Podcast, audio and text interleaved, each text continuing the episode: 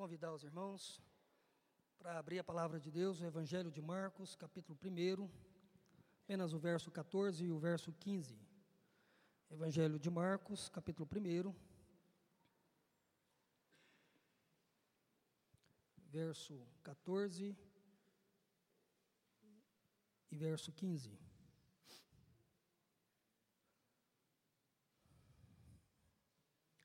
Assim diz a palavra de Deus. Depois de João ter sido preso, foi Jesus para a Galiléia pregando o evangelho de Deus, dizendo: O tempo está cumprido e o reino de Deus está próximo. Arrependei-vos e crede no evangelho. Vamos ler juntos o verso 15? Dizendo: O tempo está cumprido e o reino de Deus está próximo. Arrependei-vos e crede no Evangelho. Vamos orar? Ó Deus, em nome de Jesus, ilumina o nosso entendimento, abra o nosso coração para compreender, ó Deus, a porção da tua palavra e que a tua palavra em nosso coração possa transformar as nossas vidas, possa trazer, ó Deus, a direção, o sustento, o alimento, ó Deus, a coragem, a força, ó Deus, trazer tudo o que for necessário para que possamos viver, ó Deus, essa semana na dependência do Senhor, na confiança do Senhor e para a glória do Senhor. Em nome de Jesus. Amém. Todos nós temos uma missão. Deus nos cria, Deus, ah, Ele nos traz a vida com uma missão. Ainda que muitos não tenham, às vezes, tanta consciência e, e discernimento da missão que Deus tem, todos nós. Não há nenhuma pessoa sequer que está nessa vida aqui cujo Deus não tem propósitos, cujo Deus não tem algo ah, específico e especial para a vida de cada um. E dizendo isto, eu quero colocar aqui a vida da dona Iva. Dona Iva uma senhora que eu não lembro aqui se 86, 87, 88 anos, estou na dúvida aqui, porque parece que o documento é 89, né, Pedro? Olhou a documentação, mas na real parece que é 86. Mas 86 anos, ou 80 alguma coisa de anos. E ela viveu o tempo que Deus deu para ela viver. Outras pessoas, às vezes, nascem e vivem um dia, uma semana, um mês, um ano, 10, 20, 50, 70, 80, outros até mais. E quem define a vida é Deus. Muitas vezes nós não entendemos e muitos ainda nem sequer aceitam isso. Mas isso não vai mudar essa realidade de Deus é quem dá a vida e Deus é quem tira a vida. E é Deus quem tem um propósito para cada um. E quando a gente olha para algumas pessoas e olhando e chamando atenção para nossa irmã, Dona Iva, a gente conseguia entender perfeitamente que ela entendia o propósito dela, a missão dela, e que ela fez tudo o que estava ao alcance dela para viver uma vida de acordo com o Evangelho. Até ela veio a passar mal na quinta-feira à tarde, e eu não sei se foi na quinta ou na quarta-feira, que ela saiu com um grupo que sai toda semana para fazer visita para outras famílias, para pregar o Evangelho, para poder falar do amor e da graça de Deus. Diz que no domingo, ao sair daqui, o diácono que levou ela para casa, ah, quando chegou lá, ele contando algumas lutas e dificuldades, antes de sair de casa, ela disse: Parei, meu filho, vou orar com você. Orou com ele. Então, essa era a dona Iva, uma mulher que viveu bem, que passou por muitas lutas e dificuldades, e quem conheceu ela sabe quantas lutas e quantas dificuldades aquela irmã passou. Mas sempre com um sorriso alegre no rosto, sempre com muita esperança, com muita convicção, com tanta convicção que sua filha, Ivami, falando para nós dentro do carro agora tarde, que a gente sair mais o Pedro um pedaço para poder ah, tentar ajudar algumas coisas. E ela disse: Pastor, já tem coisa de uns dois meses, a minha mãe disse para mim que ela estava preparada para ir. E eu até não fiquei muito uh, feliz com ela falar isso para mim, mas ela falou: Não, minha filha, eu estou entendendo que está chegando a minha hora. É? Então ela tinha compreensão que a hora dela estava chegando. E é tão bom quando a gente tem compreensão disso.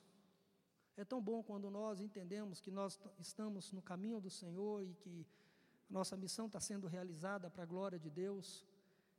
E o meu desejo é que cada um, que esse sentimento que a dona Iva e a experiência e o testemunho da dona Iva de vida, de serviço, de dedicação, todos nós deveríamos olhar para aquela senhora, para a vida dela e dizer: Poxa, eu também quero caminhar nesse, desse jeito, também quero ser assim, né? ter essa convicção, ter essa força, ter essa determinação. E Deus nos deixa testemunhos maravilhosos para isso mesmo. Há muito testemunho ruim, há muita gente ruim, há muita gente que a gente não deve olhar para o, o que elas fazem, o que elas falam. Mas há muita gente que Deus nos permite olhar para o que elas vivem, porque elas falam, porque elas ensinam, e isso serve de consolo. E é interessante que, ao ler essa passagem aqui, o verso 14 diz assim: Depois de João ter sido preso, foi Jesus para Galiléia e ali ele começou a pregar o evangelho de Deus. Interessante que João Batista foi um que teve o seu momento extremamente curto. João Batista foi o homem que foi o último profeta que Deus trouxe a, a, dentro da perspectiva de profecias do Antigo Testamento, apesar que ele surge no Novo Testamento, mas ele é um profeta que tem um ministério profético de acordo com os profetas do Antigo Testamento. E quando Deus trouxe João Batista, João Batista tinha uma missão. A missão era falar que Jesus Cristo, Filho de Deus, veio a este mundo. Quando João Batista cumpre isso, e logo que João Batista batiza Jesus Cristo, ele é preso e ele é morto. E logo que ele é morto, Jesus começa o ministério dele. Então, é interessante que Marcos, o evangelista, ele diz que logo após João Batista terminar o ministério dele, Jesus começa o seu ministério. E é interessante que Jesus começa o seu ministério e fazendo duas afirmações, e são essas duas afirmações que eu quero tirar como lição para nós nessa noite. Jesus ele faz duas afirmações que nós precisamos entender, porque isso tem a ver com a essência do evangelho, que é a primeira delas é que pregar o evangelho é pregar a Jesus Cristo.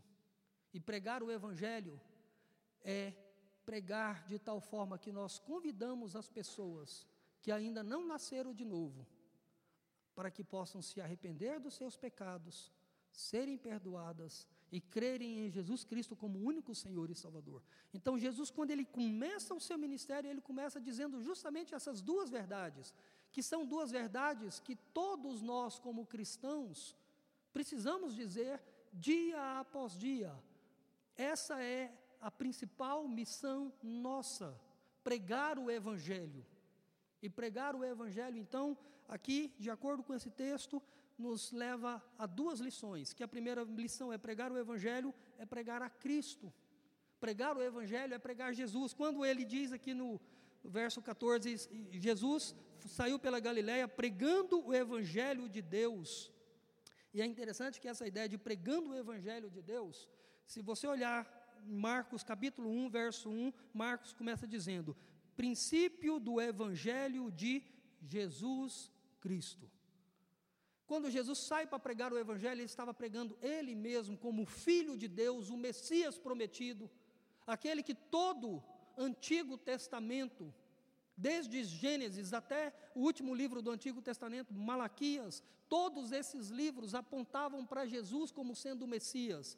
Então, quando Jesus começa o seu ministério, ele começa pregando a respeito dele ele é o Messias, ele é o Filho de Deus, ele é aquele que veio para poder entregar a sua vida. Então, pregar o Evangelho, se alguém perguntar para você o que é pregar o Evangelho, você precisa dizer: pregar o Evangelho é pregar a Jesus. Que Jesus? Porque aí há muitos Jesus, mas só um Jesus é o Jesus verdadeiro, que é o Jesus que é o Filho de Deus que é aquele que é a segunda pessoa da Trindade, o Deus eterno, o Criador, junto com o Pai, junto com o Espírito de todas as coisas, eterno igual o Pai, eterno igual o Espírito, todo-poderoso, onipresente, onisciente, aquele que sempre existiu, que é incriado, ele é o autor e consumador de todas as coisas. Então, pregar o Evangelho é pregar primeiro a pessoa de Jesus sendo o Deus Todo-Poderoso, mas que esse Deus Todo-Poderoso se fez homem. Ele assumiu uma forma humana, literalmente, ele ali no ventre de Maria houve um grande mistério, mas ali fisicamente ele recebeu um corpo de carne e osso. E ele então, além de continuar a ser Deus, que ele nunca deixou de ser Deus, ele passa também a ser homem. E Jesus, como Deus homem, que é chamado em Mateus de Emanuel, que é Deus conosco, ele vive como uma criança, nasceu como um bebê, cresceu e se tornou um homem, e como homem ele assume o seu ministério e o seu ministério, enquanto vivo, foi ensinar justamente esse evangelho, mas mais do que isso, foi caminhar em direção à cruz. Os quatro evangelhos mostram essa caminhada do ministério de Jesus em direção à cruz, em direção à morte. Portanto, falar do evangelho é falar de Jesus, que é Deus que se fez homem e que foi até uma morte e morte de cruz, e ele morreu sim. Ali ele morreu e naquela morte, ele levou, como diz as Escrituras, os pecados, os nossos pecados. Mas ele não só morreu, a Bíblia diz que ele também ressuscitou. Então, pregar o Evangelho é pregar Jesus Cristo, que é o Deus Todo-Poderoso, que se fez homem, que viveu sem pecado nenhum e morreu, mas ao terceiro dia ressuscitou Assim, ele pôde nos representar e assim nos dar a vida eterna. Então, pregar o Evangelho é pregar Jesus Cristo. Eu estou enfatizando isso porque esse é o ano que nós estamos falando sobre o Evangelho e ainda parece que, conversando com um e com outro, parece que ainda fica uma dúvida sobre o que significa pregar o Evangelho. Pregar o Evangelho não é necessariamente você convidar a pessoa para vir para a igreja. É uma bênção poder convidar as pessoas para virem para a igreja, mas convidar as pessoas para vir para a igreja não é pregar o Evangelho. Pregar o Evangelho não é você falar de coisas boas que Deus fez na sua vida. Você pode até contar de bênçãos que Deus fez na sua vida, de milagres que Ele fez, de intervenções que Ele fez, mas isso não é pregar o Evangelho. Pregar o Evangelho é pregar a Cristo, o Filho de Deus, que se fez homem e deu a sua vida para salvar pecadores. E é interessante que, há um tempo atrás, nós tivemos uma conferência com Ronaldo Lindório, um dos maiores missionários dentro da igreja presbiteriana do Brasil e no mundo também, um homem muito simples, muito inteligente e humilde e tudo mais. Um homem realmente qualificado, um servo de Deus. E ele contou uma história interessante sobre uma conferência que fez lá no Amazonas para aproximadamente 1.500 índios, uma conferência para índios, uh, índios que eram crentes e estavam ensinando esses índios a respeito das missões, do evangelismo e tudo mais. E diz que depois de alguns dias de conferência, estava terminando a conferência, eles indo embora, aí ele chega em um dos caciques, ou seja, um dos líderes de uma das tribos que estava ali, ele diz, deixa eu saber se esse cacique, se eles entenderam o que é pregar o evangelho, porque nós falamos tanto aqui Aí ele chamou esse cacique e diz: Você entendeu o que é o Evangelho? Aquele cacique, com toda simplicidade, diz: Olha, eu acho que entendi, Pastor Ronaldo Lindório. Para mim, conhecer o Evangelho é conhecer a Cristo. Amar o Evangelho é amar a Cristo. Seguir o Evangelho é seguir a Cristo. Obedecer o Evangelho é obedecer a Cristo. E ele diz: que definição fantástica de evangelho. Porque o evangelho é Jesus Cristo. O evangelho não é simplesmente algumas normas do que você deve fazer, do que você deve obedecer. Não. O Evangelho é uma pessoa, é um Deus que se fez homem e deu a vida dele por você.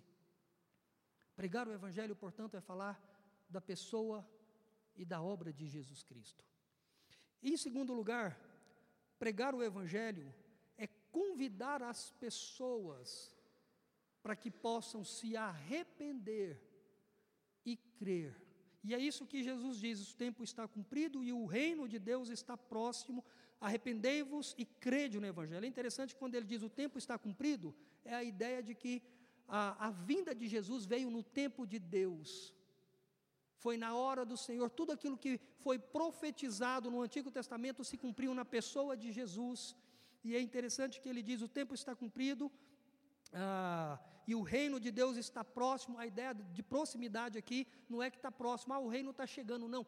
É porque Jesus, Ele é o reino de Deus. Pregar o Evangelho é pregar Jesus, está perto de Jesus é estar próximo do reino.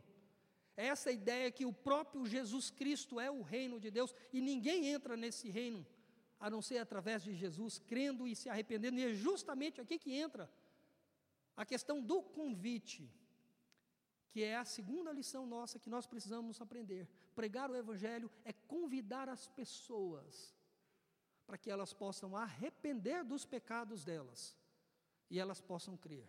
E quando nós falamos sobre essa questão de arrependimento, arrependimento é uma perspectiva na qual o ser humano precisa olhar para o seu próprio coração e entender que é pecador.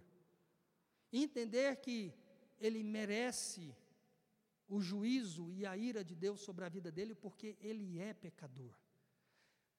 E ter não apenas essa consciência de que é pecador, mas ao mesmo tempo ter uma tristeza, porque é um pecador. Uma coisa é você entender que é um pecador, uma outra coisa é você ter tristeza do pecado que você comete e do pecador que você é. Então, o verdadeiro arrependimento, ele consiste nesses elementos onde nos leva a ter consciência e ao mesmo tempo tristeza pelo pecado. Mas o arrependimento em si só, ele não salva. É preciso ter arrependimento, mas é preciso também crer ou ter fé. Arrependimento é você olhar para você e dizer: Eu estou perdido porque eu sou um pecador. Mas ao mesmo tempo é você olhar para o Evangelho, que é Jesus Cristo, o Filho de Deus, que é proclamado em todas as Escrituras e dizer: Eu creio nele como meu Salvador. Porque a salvação, ela se consuma a partir do momento que a pessoa de fato ela se arrepende e ela crê. E não a partir do momento que ela é batizada e vem para a igreja, e não a partir do momento que ela pertence a uma família ou a uma religião. Não. Jesus não está dizendo, olha, é, ah, o tempo está cumprido e o reino de Deus está próximo, e se você vier para a igreja, e se você tiver uma religião, e se você ah, tiver uma tradição religiosa muito boa, você está salvo. Ele não diz isso.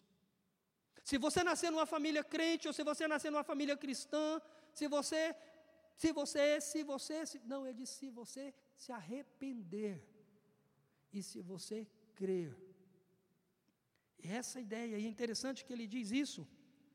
Se a gente olhar aqui, ah, Marcos 16, o último capítulo. O último capítulo de Marcos, Marcos 16, deixa claro essa questão da pregação do Evangelho. Marcos 16, verso 16. Ele diz, no verso 15 ele diz: Ide e disse-lhes: Ide por todo o mundo e pregai o evangelho a toda criatura.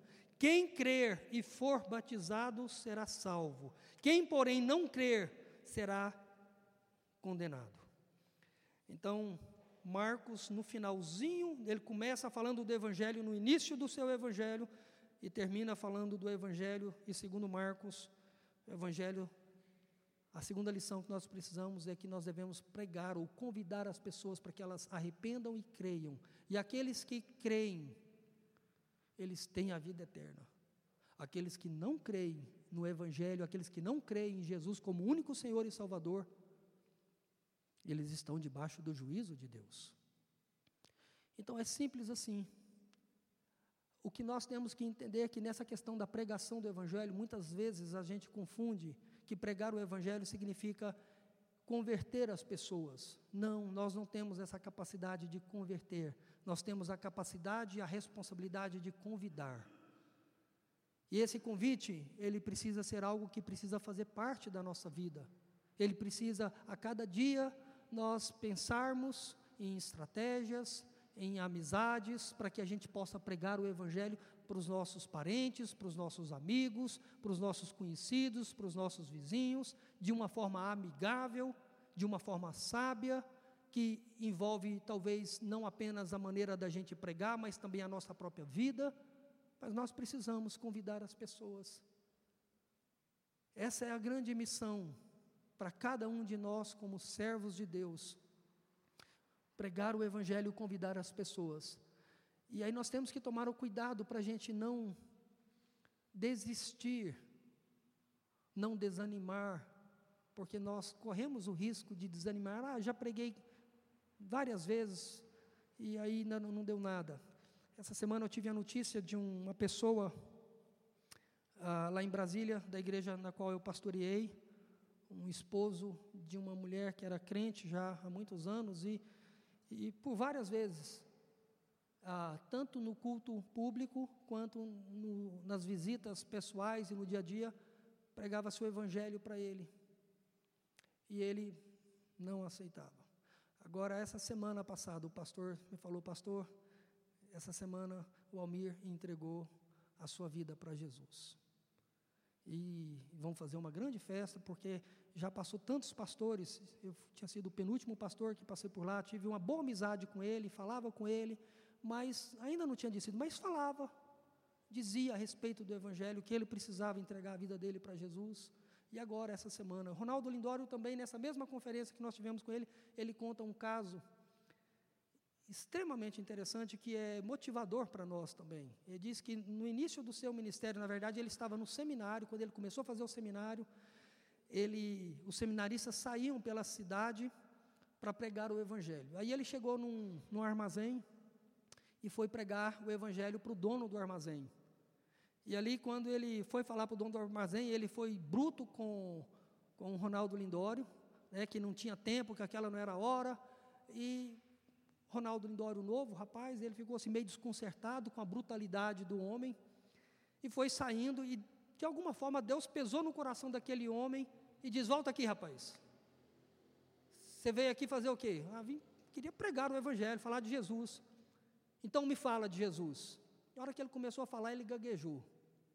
O rapaz, o, o que estava em treinamento para ser pastor, que era o Ronaldo Lindório, que não era pastor, era seminarista ainda.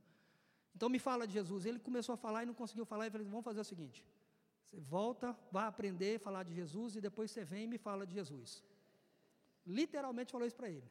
Aí ele voltou todo desconcertado, né, lá para o seminário e pediu ajuda para alguns amigos.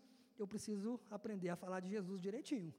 E fez a lição de casa, decorou versículos, passagens e voltou lá depois de algumas semanas.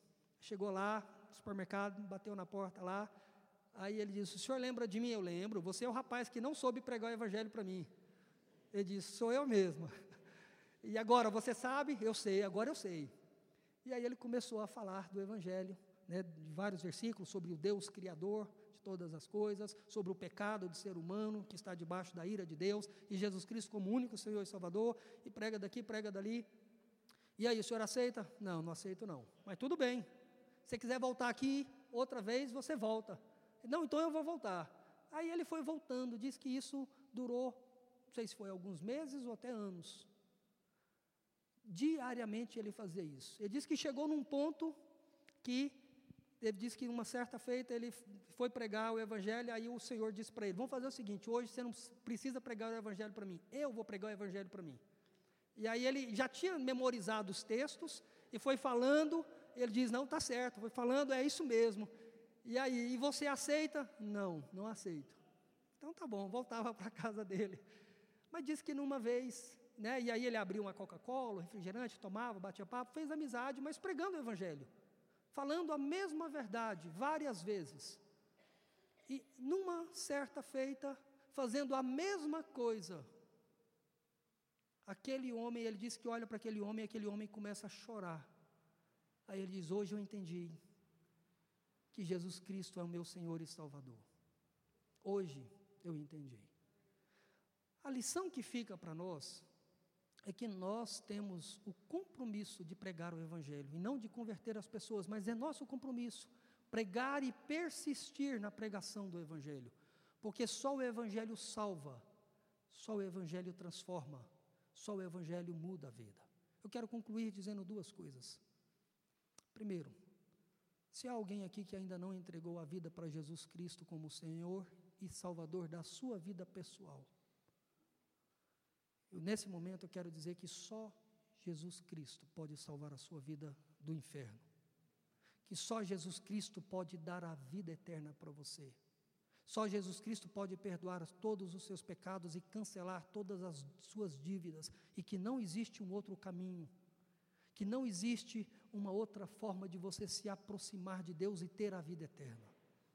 Então eu convido você, se nessa noite, talvez, quem sabe, Deus foi gracioso e falou ao seu coração de forma tal que você entendeu que Jesus Cristo é o único Senhor e Salvador. Segundo desafio é para você que já entendeu o Evangelho, para você que já é crente, que já tem a vida eterna. Eu quero lembrar você que você continua precisando do Evangelho para a sua vida. Você, como crente, continua precisando de aprender a arrepender dos pecados que você comete. Você continua precisando do Evangelho para trazer perdão, não para que você seja salvo de novo, não, para que você tenha comunhão, para que você tenha uma vida de santidade, para que você possa ter uma vida que o seu testemunho seja mais abençoador para a vida das pessoas. Para isso, você e eu precisamos do Evangelho todos os dias. Nós precisamos do Evangelho para fortalecer a nossa fé para fortalecer a nossa crença. Porque quantas coisas nós passamos e a gente fica abatido, cansado, desanimado, isso é o quê? É que a nossa fé enfraquece. E nós precisamos ser fortalecidos na fé, e é o Evangelho, que é a graça de Deus, que é o poder de Deus, que nos faz a cada dia continuar firmes na obra do Senhor. Então, esses são os dois desafios. Se há alguém aqui que talvez deseje entregar a vida para Jesus, você mesmo no seu banco, você pode, te, vou te dar a oportunidade para você fazer a sua oração. E se você quiser depois me procurar para que a gente possa conversar e te orientar, porque é uma caminhada longa que tem pela frente, nova, cheia de desafios, mas abençoadora. Então, quero que você feche os seus olhos e nós vamos ter um tempinho aqui de reflexão. Tanto você que ainda não entregou a vida a Jesus, pensa nisso. Pense que hoje você está tendo a oportunidade de crer e se arrepender dos seus pecados. E você que já crê em Jesus Cristo, você também tem a oportunidade de se arrepender de alguns pecados, falhas que você tem cometido e que precisa ter mudança de vida, que você precisa talvez pedir a Deus para que aumente a sua fé, para que você continue servindo ao Senhor de forma mais eficiente. Seja qual for a necessidade, só Jesus Cristo, que é o Evangelho de Deus, pode sustentar a nossa vida.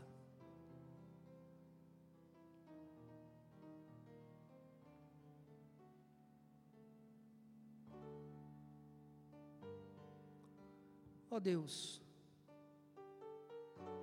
em nome de Jesus.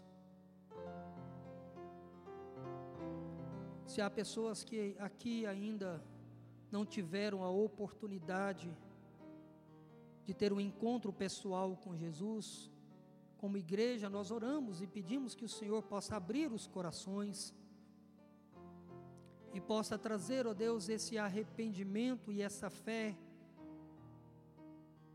que são dons abençoadores e transformadores do Senhor. Esse é o desejo mais profundo do nosso coração, Senhor, porque a tua palavra nos ensina, ó Deus, que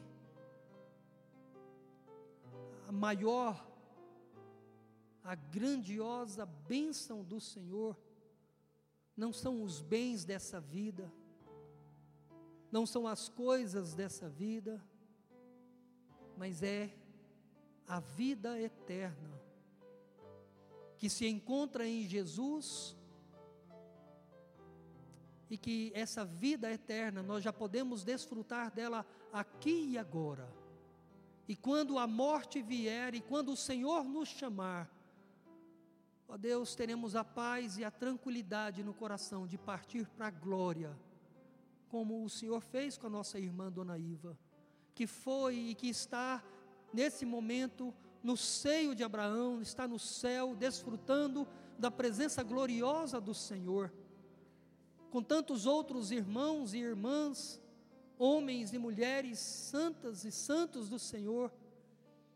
Ó oh Deus, o desejo nosso é que nossos amigos, parentes, queridos, que todos eles possam se converter, ó oh Deus, que todos eles possam se arrepender e também tenham essa bênção maravilhosa da vida eterna. E abençoe aqueles irmãos e irmãs que estão cansados, abatidos, sobrecarregados, desanimados. Que teu Espírito Santo também possa ministrar o poder do Evangelho, fortalecendo os corações, a fé, dando a capacidade a Deus de seguir em frente então, em nome de Jesus, obrigado. Obrigado por, por esse momento de culto, onde nós podemos celebrar o Senhor, a salvação que vem do Senhor. Que a bênção de Deus, o Pai, o Todo-Poderoso, a graça de Deus, o Filho, Senhor Jesus Cristo, e as consolações do Espírito Santo do Senhor seja sobre cada um de vós, hoje e para todo sempre. Que a bênção do Pai, do Filho e do Espírito seja sobre o povo de Deus. Amém. Amém. Amém.